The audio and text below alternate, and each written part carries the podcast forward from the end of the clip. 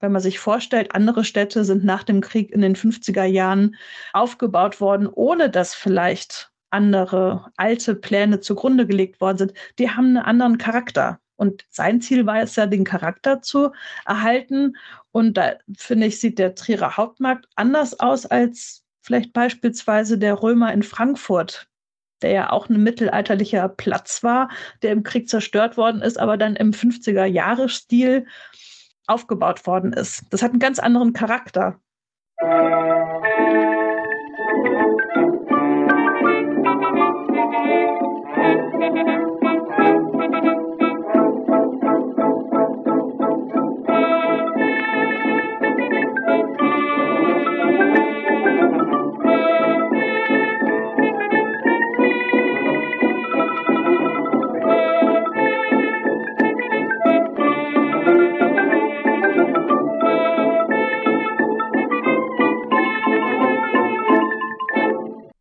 Diese Folge von Geschichte Europas ist eine Auftragsproduktion für das Stadtmuseum Simeon Stift in Trier. Die Stadt Trier feiert nämlich heute bei Veröffentlichung der Folge den 150. Geburtstag des Denkmalpflegers Friedrich Kutzbach, der sein Leben lang viele historische Bauten in der Stadt erfasste, erforschte und sich für ihre Erhaltung und Wiederherstellung einsetzte. Über sein Leben, Wirken und Nachwirken spricht die Kunsthistorikerin Bettina Leuchtenberg die ihr vielleicht auch schon aus der Folge über den in Trier ansässigen Lebensreformer und Gestalter Hans Proppe kennt. In den Shownotes findet ihr Links zu den auch in der Folge erwähnten Veranstaltungen rund um Kutzbachs 150. Geburtstag. Wirklich spontane Menschen können morgen, am 20. Juni 2023, an der Führung zu den Spuren Friedrich Kutzbachs teilnehmen. Treffpunkt, Uhrzeit und Kostenpunkt findet ihr auf der verlinkten Seite des Stadtmuseums Trier. Eine weitere Führung zur Architektur des Simeon-Stifts mit Frau Leuchtenberg wird am Tag des offenen Denkmals am 10. September 2023 stattfinden. Über die anderen Links in den Shownotes könnt ihr mir zudem Fragen, Kommentare, Feedback und Bewertungen zukommen lassen. Ganz toll wäre es, wenn ihr überlegt, mir auf Steady einen monatlichen Beitrag zukommen zu lassen, damit ich Geschichte Europas weiter betreiben und verbessern kann. Vielen Dank im Voraus. Dieser Podcast ist Mitglied des Netzwerks Historytelling auf geschichtspodcasts.de sowie Teil von wissenschaftspodcasts.de und erscheint auf Spotify und als RSS-Feed für Podcast-Apps. Nachdem mir Frau Leuchtenberg das letzte Mal von ihrem Weg zur Beschäftigung mit Hans Poppe berichtet hatte, beginne ich nun mit der Frage, wie sie nun auch auf Friedrich Kutzbach kam. Diese Aufnahme stammt aus dem Mai 2023. Ich danke dem Stadtmuseum Simeon Stift Trier für den Auftrag und wünsche euch viele neue Erkenntnisse beim Anhören dieser Folge. Also wer sich in Trier mit Architektur oder historischen Gebäuden und auch der Denkmalpflege beschäftigt, kommt eigentlich an Friedrich Kutzbach nicht vorbei. Hans Proppe, das war damals mein Magisterthema, was ich sehr ausgeweitet habe. Da habe ich ja sehr viel erzählt im letzten Podcast. Und darüber bin ich eigentlich an die Architektur des 20. Jahrhunderts in Trier gekommen. Und tatsächlich hat Kutzbach natürlich viel von dem vorweggenommen, was im 20. Jahrhundert geschehen ist in Trier. Und so bin ich auch auf Kutzbach gekommen. Und über Friedrich Kutzbach sprechen wir heute anlässlich seines 175. Geburtstags. Er wird geboren am 19. Juni 1873 in Trier, also kurz nach der Gründung des Kaiserreichs. Wie wächst er auf? Wie verbringt er seine Jugend? Genau, Friedrich Kutzbach ist quasi so ein richtiger Preuße, ist im Preußischen Reich geboren. Sein Vater ist Kaufmann. Die leben in der Innenstadt von Trier in der Neustraße, also direkt hinter der mittelalterlichen Stadtmauer, wo es in die Innenstadt reingeht. Dort hat er einen Kaufmannsladen oder ich habe ein bisschen recherchiert, um zu gucken, was er für einen Laden hatte. Der hat eher so eine Drogerie gehabt mit Drogen, so hieß das damals, und chemischen Sachen. Also ich würde mal sagen, bürgerliche Verhältnisse. Er geht dann auf das Friedrich-Wilhelm-Gymnasium, bekommt da eine ordentliche Ausbildung und hat da aber schon auch Interesse an Geschichte und Architektur. Genau, er macht Abitur am Friedrich-Wilhelm-Gymnasium in Trier und kriegt da auch eine ganz, ganz klassische Ausbildung. Daraufhin, er ist schon immer interessiert an der Architektur seiner Heimatstadt fängt er auch ein Studium der Architektur an, direkt nach dem Abitur in Aachen.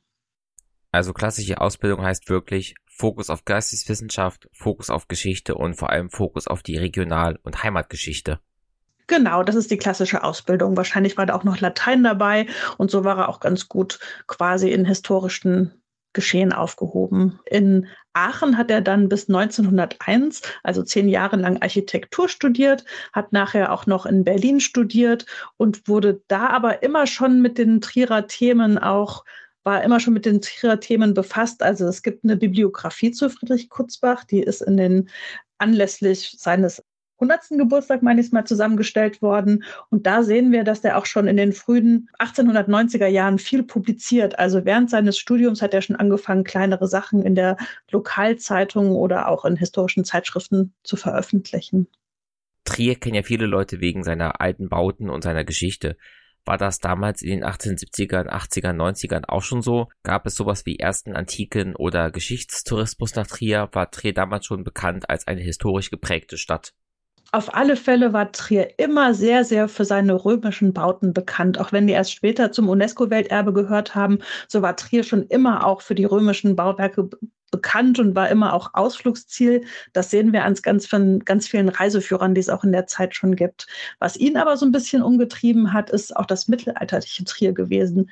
Also das, was ich so sage, Trier ist auch im 19., 20. Jahrhundert eine interessante Stadt. Deswegen mache ich auch meinen Podcast zu der Architektur, der neueren Architektur. So hat Kurzbach gesagt, Trier war auch im Mittelalter eine spannende Stadt. Und er hat so ein bisschen den Blick von den römischen Gebäuden auf das Mittelalter gelegt auch wenn ihn Trier während seines Studiums erstmal nicht loslässt, er kommt ja erstmal ganz woanders hin, nämlich in den weiten Osten des damaligen Kaiserreichs. Was macht er da? Ja, das war damals so üblich, dass wenn man bei der preußischen Verwaltung gearbeitet hat, dass man immer auf, an das andere Ende von Preußen geschickt worden ist. Das heißt, in Trier haben dann Regierungsbaumeister aus dem Osten gearbeitet und er ist in den Osten geschickt worden. Das war ganz, ganz üblich, damit man den Blick einfach weitet. Das war einfach verwaltungstechnisch so, dass man erstmal wie so eine Wanderjahre machen musste. Er war dann ganz im Osten des Kaiserreiches. Die Orte heißen Ratibor, Birnbaum, Posen oder Oppeln. Und da hat er einfach historische Baudenkmäler skizziert und ausgemessen. Das, was man heute auch immer noch macht, historisches Bauaufmaß. Heute macht man das digital. Und er hat das natürlich mit von Hand gemacht und mit einem Zollstock und das dann damals auch schon mit der Idee, die historischen Bauten zu erhalten, zu sanieren und quasi auch für die Nachwelt zu erhalten, touristisch auszunutzen. Was waren da die Beweggründe? Genau, Ziel war immer, die historischen Bauten auch aufzuheben. Die wollte man erhalten und darüber musste man natürlich vorher viel dokumentieren. Auch wenn später mal was kaputt gegangen ist, war das gut, dann die Skizzen und Zeichnungen zu haben. Kurzbach hat dann 24 Jahre außerhalb von Triers auch gearbeitet. Wir haben gerade die ostdeutschen oder ostpreußischen Orte gehört. Er kommt dann aber zurück nach Trier nach 24 Jahren aus gesundheitlichen Gründen. Wir wissen nicht ganz genau, was er da hatte, was, welche Krankheit er hatte. Jedenfalls wird er schon mit knapp 40 Jahren in den Ruhestand versetzt und kann dann quasi, ich weiß nicht, mit oder ohne Rente wieder zurückkommen nach Trier er wird aus gesundheitlichen Gründen in den Ruhestand versetzt und das, was ihn auch die ganze Zeit während seiner ostpreußischen Phase begeistert hat, kann er jetzt quasi ausüben. Er hat während der Zeit schon immer geguckt, dass er nach Trier kommt. Es gibt Schriftstücke von ihm, die er in dieser preußischen, ostpreußischen Zeit geschrieben hat. Das heißt, er muss eigentlich jede Möglichkeit genutzt haben, auch nach Trier zurückzukommen. Es gibt eine Notiz, die er handschriftlich gemacht hat, die ist von 1911, also während er quasi im Osten gearbeitet hat. Da schreibt er, ich zitiere jetzt mal, 1911 habe ich in der Dominikanerstraße die erste Untersuchung mittelalterlicher Hausreste in Trier tastend persönlich durchgeführt. Und ohne diese Vorübung wären meine späteren Bemühungen in St. Matthias und Maximin undenkbar. Das heißt, er ist 1911, während er eigentlich gar nicht in Trier arbeitet, in Trier und fängt hier schon an, Untersuchungen zu machen. Das heißt, wir müssen davon ausgehen, wenn er mal Urlaub hatte, ist er einmal quer durchs Reich gefahren, um ein paar Wochen hier in Trier zu forschen und dann wieder zurück an die Arbeit nach Ostdeutschland. Genau, so stellt man sich das vor. Also Trier muss wirklich seine Heimatstadt gewesen sein und es war immer klar, dass er auch hier wieder zurückgehen möchte. Und da war das natürlich praktisch, krank oder nicht mehr arbeitsfähig zu sein und dann quasi in Trier weiter forschen zu können. Was er dann aber gemacht hat, ohne einen Auftraggeber zu haben. Also er war dann Privatmann, er war Forscher, war nicht von der Stadt oder vom Land angestellt und hat einfach angefangen zu forschen er hat schon immer kooperiert mit den Institutionen. Er scheint auch sehr bekannt gewesen zu sein für seine Arbeit. Er hat mit dem damaligen Provinzialmuseum zusammengearbeitet. Er war Mitglied der Gesellschaft für nützliche Forschungen zu Trier, die auch immer viel schon publiziert haben und hat sich dann wahrscheinlich relativ schnell Namen gemacht. Was waren denn damals in den 1910ern, als er zurück nach Trier kam, seine ersten und wichtigsten Projekte? Also seine wichtigsten Projekte waren ganz allgemein gesagt natürlich das Simeon-Stift. Er hat früh angefangen, auch an den großen Basiliken zu forschen. Das ist dann St. Maximin oder St. Matthias, ganz im Norden und ganz im Süden der Stadt und machte auch tolle Funde. Und das führt so weit, dass er dann tatsächlich nochmal eine Arbeitsstelle antritt. Er wird 1921 von der Stadt Trier zum Konservator ernannt. Das kann man heute vielleicht vergleichen mit einem Denkmalpfleger oder einem Leiter einer denkmalpflegerischen Behörde. Und das war ganz neu für Trier. Also Trier hatte vorher noch nie einen Denkmalpfleger überhaupt gehabt. Das war so neu und da hat Trier sich so ein Vorbild an der Stadt Köln genommen. Die hatten nämlich eine ähnliche Stelle schon mal ausgeschrieben für ihre historischen Bauwerke und Trierer haben dann gesagt, okay, das ist ein wichtiges Thema, dann haben wir jetzt auch einen Fachmann dafür und er wird städtischer Konservator. 1921, obwohl er da ja eigentlich schon ein paar Jahre krankgeschrieben war oder nicht mehr angestellt war. Sie hatten ja eben einige der Bauten in Trier erwähnt, an denen er arbeitet. Nehmen wir uns als Beispiel doch mal St. Maximin raus. Was ist das und was hat er dort gemacht? St. Maximin ist eine Reichsabtei, das heißt, das war ein ehemaliges Benediktinerklöster. Ganz, ganz früh im 6. Jahrhundert ist das schon entstanden. Es ist ein Riesengebäude im Norden außerhalb der Stadtmauern. Also oft waren die Abteien und großen Klöster nicht innerhalb der mittelalterlichen Stadtmauern, sondern außerhalb gelegen. Und so wie viele Gebäude der Kirche ist es auch im frühen 19. Jahrhundert säkularisiert worden. Das heißt, das ist dann gar nicht mehr als Kirche genutzt worden.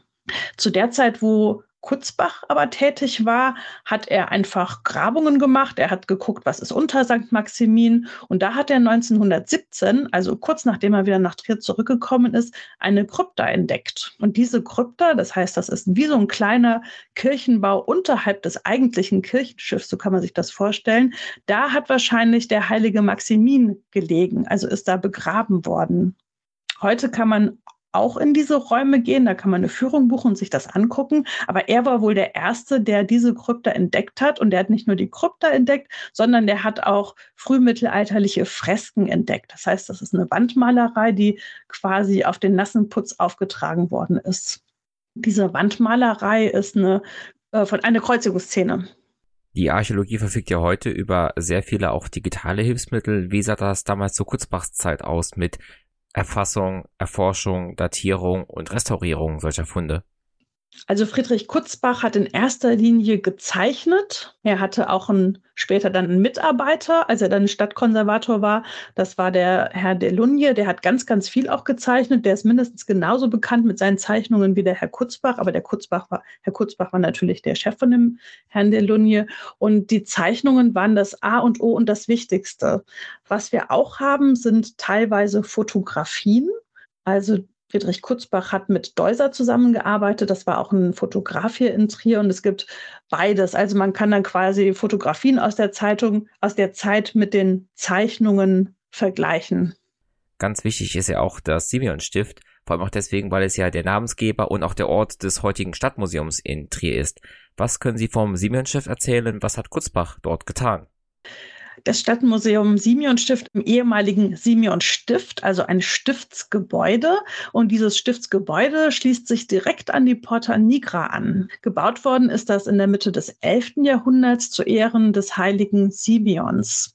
Der Simeon, der ist bekannt in Trier oder sogar weltweit, weil er als Einsiedler in der Porta Nigra gelebt hat als Freund des Bischofs Popo, hat Bischof Popo dann gesagt, nach dem Tod von Simeon, er möchte einen Stift bauen und damit an den Simeon weiterhin erinnern. Das heißt, es ist dann in der Mitte des 11. Jahrhunderts ein richtiges Klostergebäude, ein Stiftgebäude gebaut worden. Man kann da nicht von Klostergebäude an sich sprechen, weil das kein Orden war, der dort residiert hat, sondern in der Porta Nigra waren Stiftsherren, einzelstehende Herren, die quasi in der Kirche, in dem Stift gelebt haben. Wichtig an dem oder ganz bedeutend an dem Simeon-Stift ist dieser vierflügelige Kreuzgang. Das heißt, wir haben eine vierflügelige Anlage mit einem annähernd quadratischen Innenhof, der von einem zweistöckigen Kreuzgang umbaut ist. Wenn wir heute in den Simeon Stiftshof gehen oder in den Brunnenhof, wie er auch genannt wird, dann sehen wir einen wunderbaren, zumindest an zwei Seiten, einen wunderbaren Kreuzgang, der auf der ersten Ebene, also nicht im Erdgeschoss, sondern im ersten Obergeschoss zu sehen ist und den man auch betreten kann. Dieses Simeon-Stift war ziemlich heruntergekommen zu der Zeit, als Friedrich Kurzbach in Trier gearbeitet hat. Also wir haben ja gehört, er ist 1914, 15 nach Trier zurückgekommen, hat sich auch um St. Maximin, St. Matthias gekümmert, aber seit 1918 hat er sich auch ganz, ganz stark um das Simeon Stift gekümmert, weil ihm war von vornherein ganz klar, dass dieser zweigeschossige Kreuzgang was wirklich ganz Besonderes ist. Das gibt's nicht oft. Und das gibt's auch nicht oft erhalten. Ich meine, in Frankreich gibt es das noch ein paar Mal, in Deutschland gab es in Merseburg mal Andeutungen von so einem Kreuzgang, aber dass der in Trier im Simeon-Stift noch einigermaßen erhalten war, hat er zum Anlass genommen, sich wirklich unglaublich stark dafür einzusetzen, dass dieses, dieser Kreuzgang, dass dieses Simeon-Stift wieder zu einem guten Architekturwerk wird. Weil man muss sich vorstellen, das war richtig verwahrlost ging es Kurzbach da in Anführungszeichen nur um Erhalt und Restaurierung oder sind wir da schon bei etwas, was man ja Geschichtsvermittlung oder Erinnerungskultur nennen könnte? Ich würde mal sagen beides. Das eine war, er möchte erhalten, was noch erhaltenswert ist oder wo man sieht, das kann man noch erhalten. Und was ihm auch ganz wichtig war, er wollte immer die Charakteristik der Stadt Trier erhalten. Und dazu gehört einfach die Porta Nigra mit dem Simeon-Stift im Anbau. Das ist einfach ein wichtiges Architekturdenkmal für Trier. Warum das Ganze so verwahrlost war, hat auch mit der Säkularisation zu tun. Wir haben schon gehört, St. Maximin ist säkularisiert worden. Natürlich ist auch das Simeon-Stift unter Napoleon säkularisiert worden. Das heißt, die Stiftsherren mussten alle raus und das Gebäude, was ja eigentlich eine gute Grundstruktur hatte, ist ein ähm, bisschen verwahrlost, wie im immer sind Bauwer Bausteine auch genutzt werden von Neubauten. Das, was noch gut überdacht war, ist umgenutzt worden. Und so war es so, dass man quasi Wohnungen dort eingebaut hat. Das ganze Simeon-Stift hat nicht mehr der Kirche gehört oder dem Stift selber, sondern an Privatleute verkauft worden. Und die haben in den Kreuz, in dem Kreuzgang haben die einfach Wohnungen reingebaut, die Säulengänge zugemauert, Fenster eingebaut an ganz anderen Stellen, wo vorher auch die Säulen gewesen sind. Und die haben das unglaublich heruntergewirtschaftet. Also es gibt ein Foto aus, ich würde mal sagen, so ungefähr um Ende der 20er Jahre. Ich habe das hier vor mir liegen. Ich kann das mal so ein bisschen beschreiben. Also da guckt man auf den Südflügel des Simeon-Stifts. Das heißt, das ist der, der Richtung Gangolfkirche guckt und man sieht eigentlich, wenn man nicht weiß, dass es der Brunnenhof ist mit dem Kreuzgang, sieht man gar nicht, dass das mal ein Kreuzgang war. Man muss wirklich ganz genau hingucken. Es gibt da ein Foto von 1929, wo man teilweise im Mauerwerk noch die Rundbögen sieht, aber dazwischen sind Fenster mit Vorhängen. Das heißt, da haben einfach Familien gelebt. Im unteren Bereich, wo heute die schönen Arkaden sind, wo man auch im Café sitzen kann, da waren Handwerks- Firmen. Brunnenhof war mit Gärten zugestaltet. Ähm, das heißt, haben wirklich Trierer Bürger gelebt, aber eher so ein bisschen ärmlich und haben einfach die alte Architektur genutzt. Was im Simeon-Stift auch gemacht worden ist, es wurde auch als Krankenhaus genutzt, also als Lazarett kurz und knapp, das Gebäude war ziemlich runtergekommen, aber er hat da wirklich Potenzial gesehen und alle Hebel in Bewegung gesetzt, dass das erhalten werden konnte. Weil es gab auch andere Pläne. Es gab auch Trierer, die wollten weg mit dem alten Gemäuer. Wir brauchen einen Zweckbau, der irgendwie besser ist, den wir gut nutzen können, was dann aber tatsächlich nicht gemacht worden ist. Das ist unser großes Glück heute. 1927 ist dann beschlossen worden, das Gebäude zu erhalten irgendwo sind diese Einwände ja auch nachvollziehbar, gerade so in den späten 20er Jahren der Weimarer Republik, in den wirtschaftlich schwierigen Zeiten. Konnte sich denn Kurzbach noch an anderen Stellen in Trier durchsetzen bei dem Erhalt und der Restaurierung alter Gebäude? Ja, beim Frankenturm kann man das auch so sehen. Beim Simon Stift war es aber so, dass es 1927 beschlossen wurde, das Gebäude zu erhalten. Und daraufhin fing auch erstmal an, dass Kutzbach Zeichnungen und Aufmaß gemacht hat. Und das hat er sehr, sehr detailliert gemacht. Und das war ja noch vor der Zeit, bevor eine neue Nutzung auch feststand. Das heißt, Kutzbach hat einfach den Urzustand wiederherstellen wollen, ohne dass vielleicht ein Zweck damit verbunden war. Ihm war, glaube ich, nur wichtig, den Urzustand wiederherzustellen, wie das um im 11. Jahrhundert war, als die Stiftsherren da gelebt und gebetet haben. Aber ich glaube nicht, dass er eine Idee hatte, was dann damit passiert. Trotzdem hatte damals die Stadtverwaltung, das Stadtparlament quasi überreden können, dass das Ganze erhalten bleibt, weil das ist ja wirklich kunsthistorisch und architekturhistorisch richtig wichtig, das Gebäude. Und ähm, so hat er dann in den Anfang der 30er Jahre angefangen, wirklich detaillierte Pläne zu zeichnen. Und mit diesen Plänen ist dann ab 1936 der Aufbau, der Wiederaufbau erfolgt. Und 1936, das wissen wir alle, da waren ja auch die Nationalsozialisten an der Macht. Und das war auch der Grund, warum dann so viel Geld auch investiert worden ist, weil die Nationalsozialisten endlich einen Zweck für das Gebäude hatten. Und zwar sollte das Simeon-Stift damals neben der Porta Nigra das Eingangstor für Trier sein. Wichtig war ja immer, deutsche Architektur zu zeigen. Und das Simeon-Stift hat neben der römischen Porta Nigra natürlich die deutsche Architektur, die damals so hochgehalten worden ist, sehr gut repräsentiert. 1936 sollte in Trier so eine ganz, ganz geplante Stadtgestaltung nochmal ins Leben gerufen werden. Das ist, es gibt Pläne, aus Trier so eine richtig große Via Archäologica zu machen, wo man an den wichtigsten Gebäuden vorbeigeführt wird. Das ist nie in die Umsetzung gekommen, aber am Anfang hätte damals das Simeon Stift gezählt und deswegen ist damit da auch so viel Geld rein investiert worden. Im Kaiserreich hatten wir ja oft so eine verklärende romantische Geschichts- und Architekturpolitik. Man denkt mal so an Neuschwanstein in Bayern. Sie haben gerade geschildert, die Nationalsozialisten haben auf andere Art und Weise verklärt. Wie verhielten sich denn Kutzbach und die Nationalsozialisten zueinander? Nationalsozialisten und Kutzbach hatten das gleiche Ziel, dass das Gebäude wieder in einem guten Zustand hergestellt wird. Aber ich glaube nicht, dass der Herr Kutzbach haben wollte, dass da die nationalsozialistischen Ehrenempfänge drin stattfinden sollten, wie das dann passiert ist. Da haben wir auch Fotografien dazu. Ich glaube, ihm war wirklich wichtig, dass das Gebäude als solches hergestellt wird. Dass die Nationalsozialisten dann aus dem Dormitorium den repräsentativen Empfangsraum der Stadt Trier gemacht haben. Ich glaube nicht, dass er das geplant oder auch gewollt hätte. Aber wissen tun wir das nicht, weil wir haben null politische Äußerungen von Kutzbach. Aber so wie ich die Sachen von ihm gelesen habe, denke ich, ihm war das Wichtigste, die Architektur wiederherzustellen. Und das kam natürlich den Nationalsozialisten gelegen, wenn sie da einen hatten, der da jede Kraft und Energie rein investiert und dass sie dann quasi einen tolle Repräsentationsort haben. Das hat dann gut zusammengepasst, ohne dass ich mir vorstellen könnte, dass Kutzbach das so gewollt hätte. Friedrich Kutzbach wird mitten im Zweiten Weltkrieg im Dezember 1942 in Trier sterben. Was hinterlässt er der Stadt? Ich würde sagen, Friedrich Kutzbach hat der Stadt ein Äußeres hinterlassen, wie wir es wirklich gerne haben.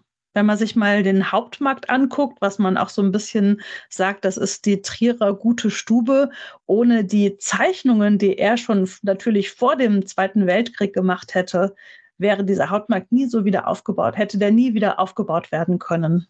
Also er hat ja nicht nur die großen Gebäude zeichnerisch dokumentiert und beschrieben, sondern auch die Bürgerhäuser. Er hat auch über die Steipe geschrieben und hat wirklich jedes Haus in der Stadt sich angeguckt und wenn es was Wichtiges zu berichten gab, das aufgeschrieben oder gezeichnet.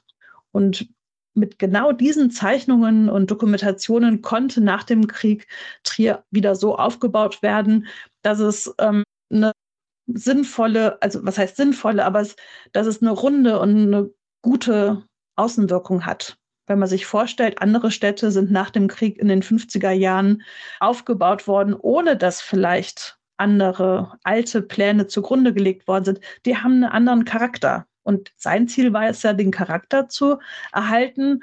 Und da finde ich, sieht der Trierer Hauptmarkt anders aus als vielleicht beispielsweise der Römer in Frankfurt.